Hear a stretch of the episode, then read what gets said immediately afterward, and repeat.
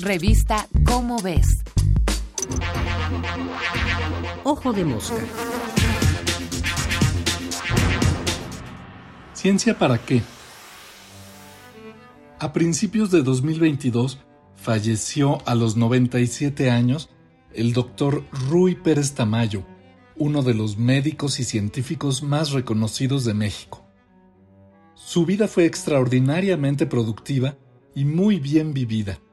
Se desarrolló y destacó en muchísimas áreas de actividad, entre otras la enseñanza e investigación médica en patología, de la que fue uno de los fundadores en nuestro país, la escritura continua de libros y artículos de divulgación y política científica, fue uno de los fundadores del Colegio Mexicano de Bioética y miembro de la Academia Mexicana de la Lengua, de la cual fue presidente. Además, fue un gran estudioso y promotor de la filosofía de la ciencia. Le tocó vivir la creación del Centro Médico en la Ciudad de México, pilar del desarrollo del actual Sistema Nacional de Salud, ser profesor de la Facultad de Medicina de la UNAM, de cuyo posgrado fue miembro destacadísimo, atestiguar la creación del Consejo Nacional de Ciencia y Tecnología, CONACIT, y del Sistema Nacional de Investigadores, SNI, que durante décadas han sido vitales respectivamente para orientar y fortalecer el desarrollo de nuestro sistema científico-tecnológico y para ofrecer sueldos decorosos y promover la calidad de nuestros investigadores. En todos estos proyectos aportó su trabajo, rigor, inteligencia y talento.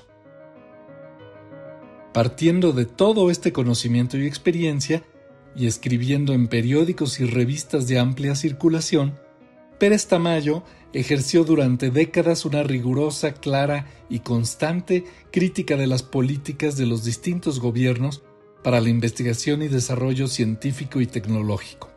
Y lo hizo siempre con la noble intención de ayudar a mejorar las cosas, señalando problemas y errores y haciendo, junto con colegas de la notable generación de científicos de la que formó parte, propuestas para remediarlos.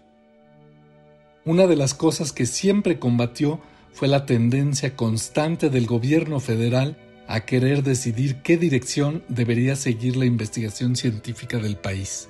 Su argumento era impecable ya que la mayor parte de la investigación científica se realiza con fondos públicos, esta debe redundar en beneficios para la nación.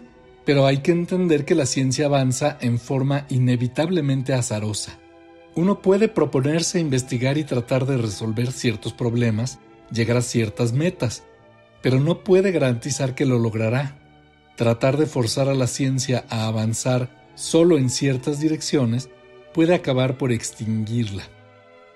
En cambio, si se dan las condiciones para que la investigación científica se lleve a cabo con rigor, libertad y profesionalismo, se puede garantizar que generará conocimiento confiable, de calidad, que tarde o temprano inevitablemente tendrá aplicaciones beneficiosas, quizá revolucionarias.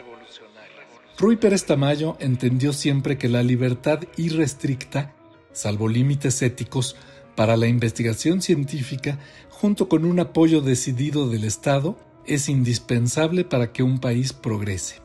Es una desgracia que nuestras autoridades actuales se rehúsen a entenderlo. Este fue Martín Bonfil Olivera. Nos vemos el mes que entra en la revista Cómo ves con otro Ojo de Mosca. Revista Cómo ves